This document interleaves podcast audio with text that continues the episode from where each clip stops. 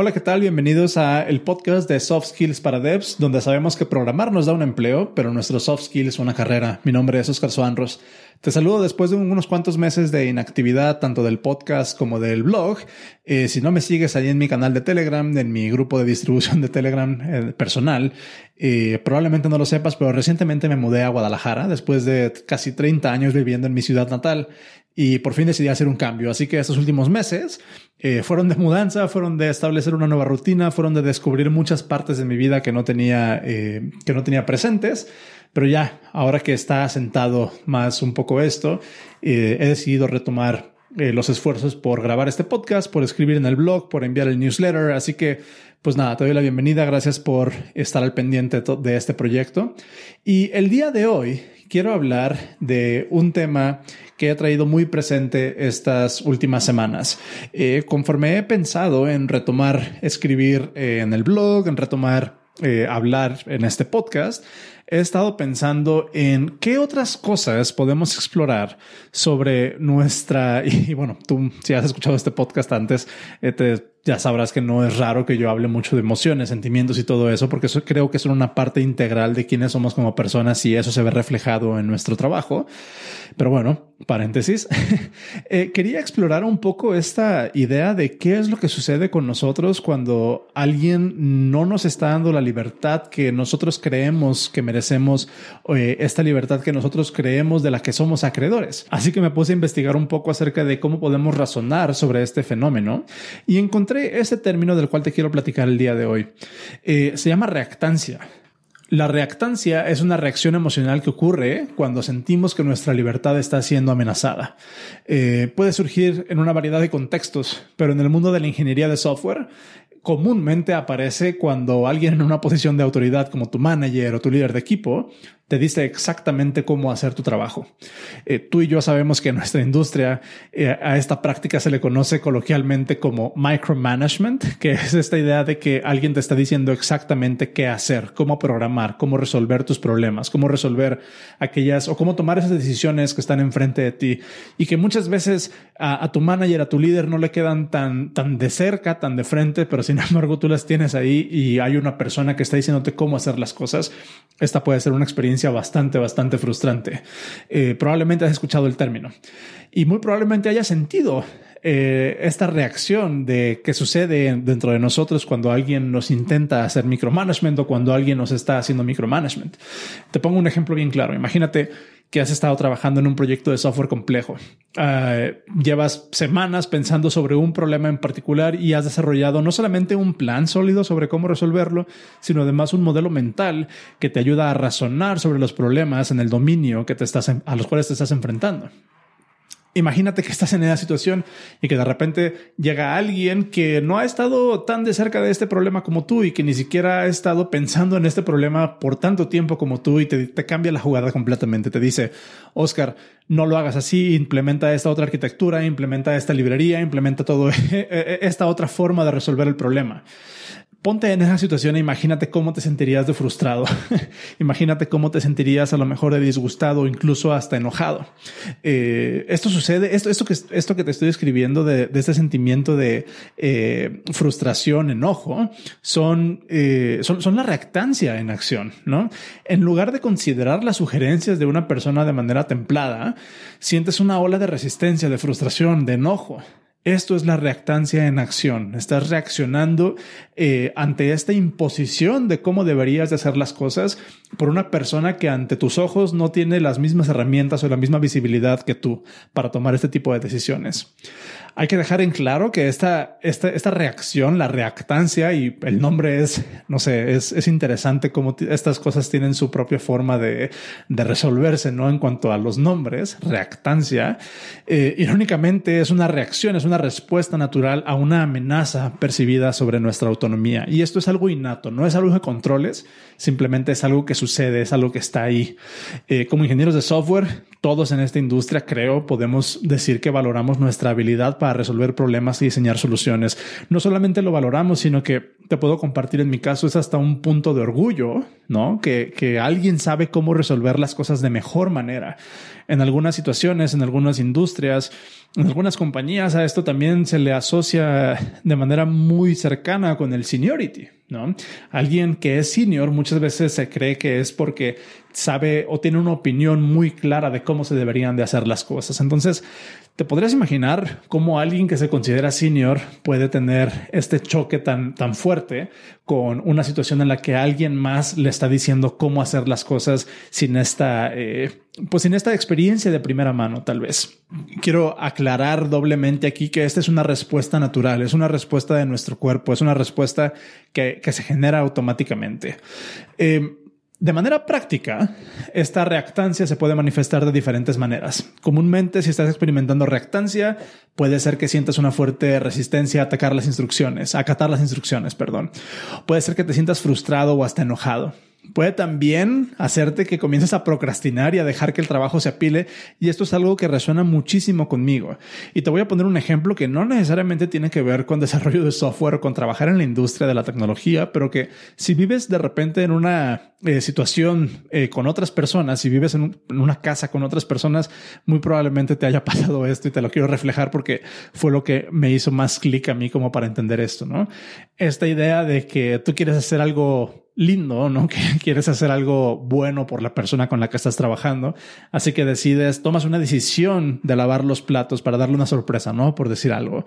Eh, sin embargo, la otra persona que vive contigo, antes de que tú tengas la oportunidad de, de, lavar los platos, pero después de que habías tomado la decisión de lavar los platos, esa otra persona te dice, oye, ¿puedes lavar los platos? En automático ya ni siquiera te dan ganas de hacerlo. porque sientes que ahora lo vas a hacer no porque tú querías, sino porque otra persona te lo está diciendo y entonces sientes que ya no puedes tomar tus decisiones y como que pierde sentido la acción que ibas a hacer, ¿no? E incluso se vuelve hasta, hasta negativa en algunos casos.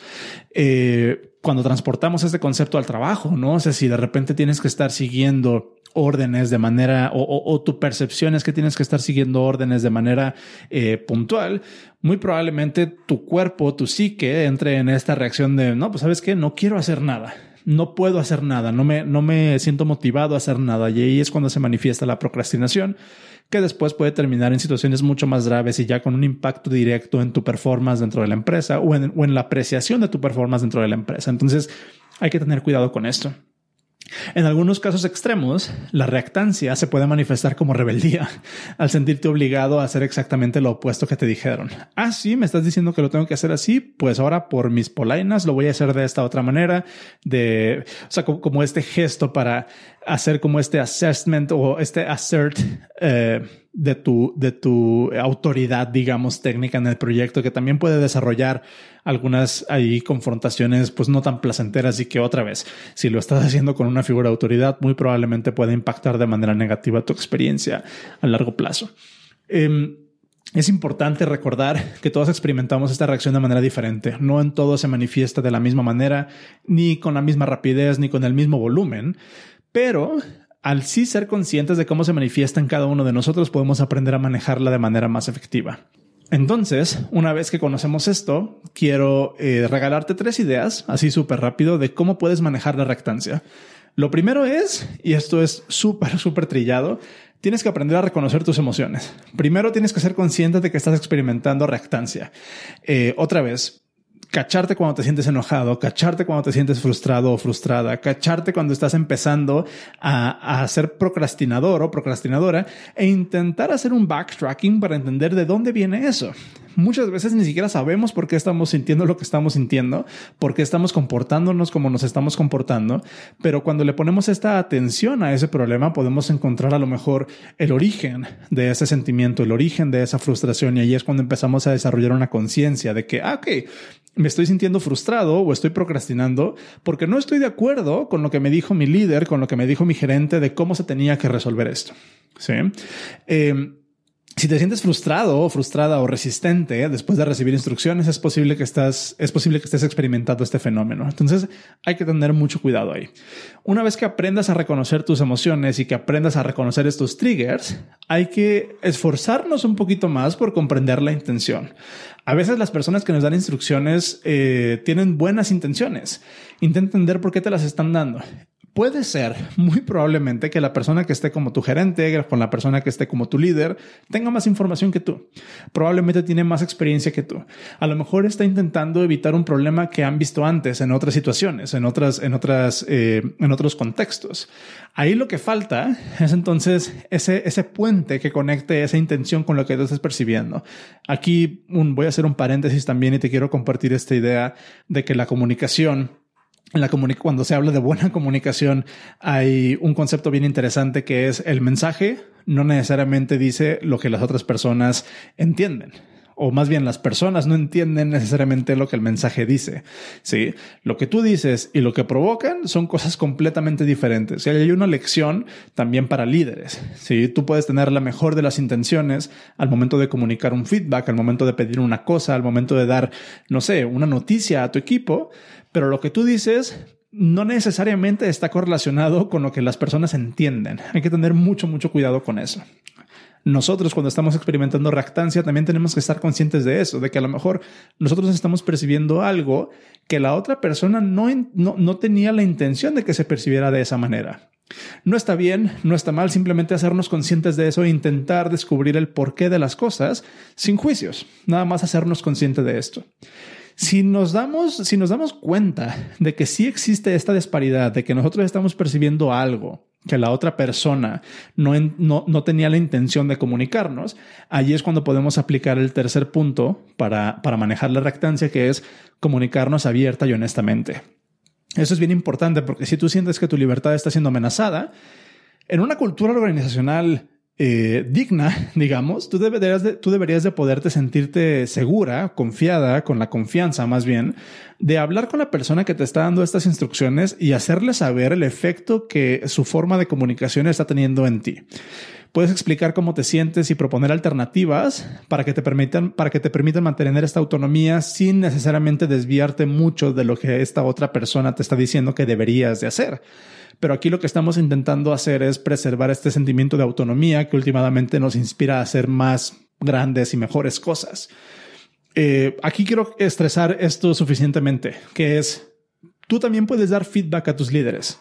Tú también deberías de sentirte con la libertad e incluso con la responsabilidad de darle feedback, de darle retroalimentación a la persona a la que le reportas.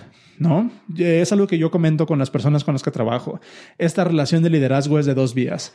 Yo estoy aquí para ayudarte, yo estoy aquí para hacerte crecer, yo estoy aquí para eh, ayudarte a, tomar mejores decisiones, pero también necesito que tú me digas si lo que estoy haciendo no está funcionando. Yo también necesito que tú me digas si el approach que yo estoy tomando para ser tu líder, para ser tu gerente, para ser tu manager, no es lo que tú necesitas, no es lo que tú quieres.